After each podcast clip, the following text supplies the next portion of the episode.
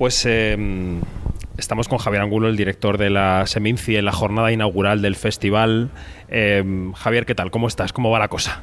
Bueno, súper animado porque me está animando el público. La gente tiene hambre de cine, eh, ganas de salir a la calle, de echarse a consumir cine y la verdad es que nos están nos está sorprendiendo tanto que, estamos sobrepasados. O sea, pensábamos que la referencia era el año 19, que fue antes de la pandemia, porque el año pasado fue pura supervivencia, y es que estamos superando con mucho lo que, lo que hicimos el, el 19 en, en cuanto público, en cuanto a venta de entradas. Bueno, no puedo estar más contento, es que esto es un subidón. Ayer justo venía conduciendo a Valladolid y, venía escuchando la radio una desconexión de Castilla y León y decían, por ejemplo, decían, es que los pases para recoger setas eh, han sido superados los del 19, a los del 18. La gente tiene ganas de salir a la calle, tiene ganas de salir al monte, de salir a la calle, al cine, a respirar, ¿no? Hay dinerito, la gente ha ahorrado, no ha podido salir y quiere, pues hombre, gastar en las cosas que le gustan y le gusta el cine. Ten en cuenta que además en Valladolid eh, el Semici es como una cosa patrimonial, es parte de, de la familia. Aquí se ha visto cine muy bueno por muchas generaciones, entonces, bueno, eso imprime carácter y da lo que yo digo para dar de cine. Entonces la gente le gusta degustar muy buen cine, gente que a veces no va en todo el año al cine, pero o lo ve en casa, pero viene aquí porque esto es su festival, ¿no? Y eso, bueno, tener eso es un tesoro para un festival.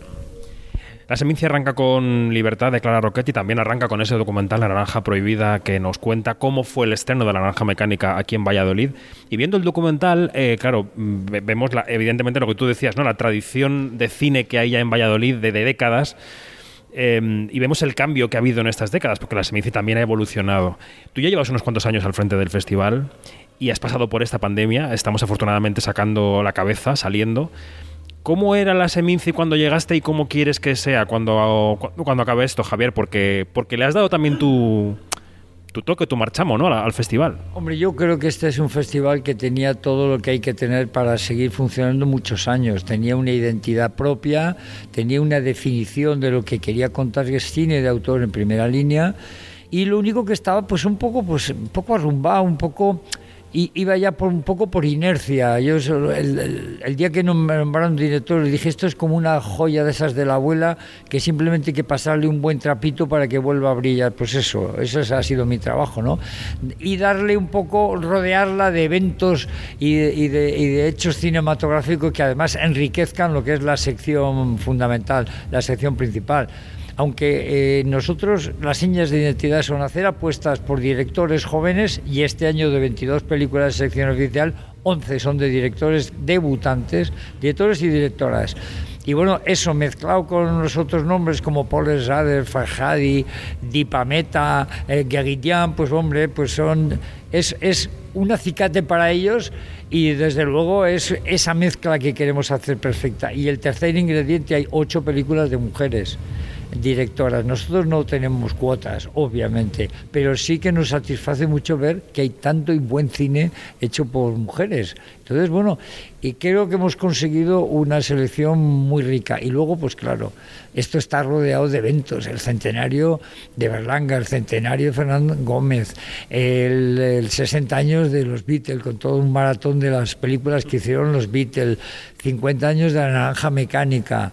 30 eh, años de Orquesta Club Virginia, una gran comedia del cine español de los 90, y luego hasta incluso a otro nivel, 10 años de la rendición de ETA con un documental de dos víctimas que, lograron sobrevivir y hablan sobre aquello. En fin, lo hemos rodeado de cosas que, casualidad ah, suceden y, que rodean al festival y le dotan además de eventos que pueden además hacer, que, hacer crecer la, la afición, ¿no? el gusto por el cine, en lo que es el espectáculo. Porque cuando yo llegué a Valladolid el día de la toma de posesión dije que quería dar espectáculo y algunos clásicos se arreglaron las vestiduras dicen, no, no, no, perdón, de, puertas para dentro de la sala todo va a seguir igual, cine de autor, cine serio, pero ¿por qué no el espectáculo en torno a un festival crea afición, crea ganas de participar? Y entonces de eso se trataba. Ese es mi principal, mi principal cambio, digamos. ¿no?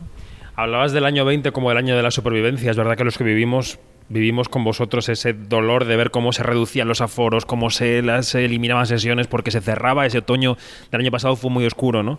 Pero la pregunta es si, esa, si la pandemia nos ha dejado algo que se va a quedar con nosotros, si el festival se va a quedar con algunas cosas que de repente pues sí hemos descubierto con la pandemia. Sí, una general y una particular. La general es que el hecho de haber tenido que echar mano del, del online, de las plataformas, en este caso Filming, para programar una parte de nuestro cine, eso hizo que eh, nos diéramos cuenta que son relativamente compatibles. El cine presencial todo el máximo posible y cuando no se llega, el cine online.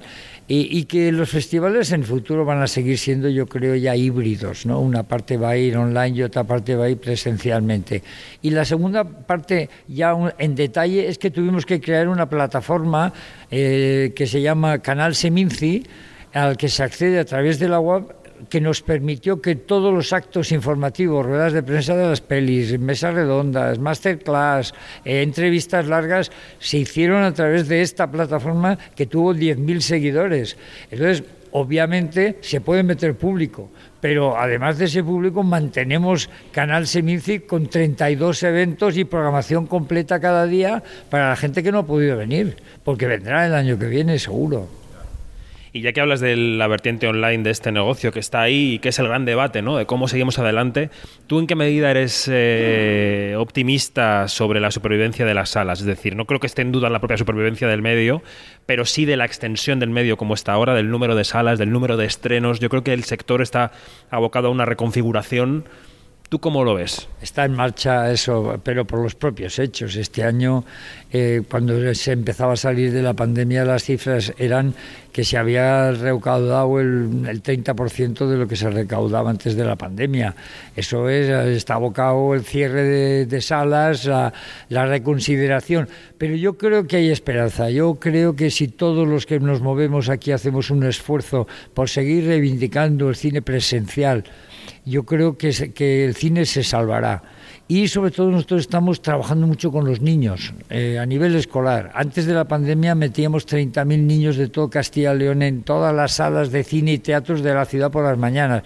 No pudimos hacerlo y entonces el año pasado con Sevilla nos inventamos Ventana Cinefila y dimos cine para todos los niños de Andalucía y Castilla y León y conseguimos como 60.000 espectadores de esas películas eh, que este año además se amplía a Málaga y Huelva, con lo cual en Andalucía, en Castilla y León, un torno a 150.000 chavales van a poder ver cine, cine para ellos, no cine facilón de este comercial de Disney, con lo cual esa es la historia, que mientras no puedan juntarse ellos, lo van a ver online, pero desde luego el año que viene empieza la campaña a tope para que los niños vean cine en sala, porque hemos descubierto que los niños cuando descubren el espectáculo del cine en sala, flipan.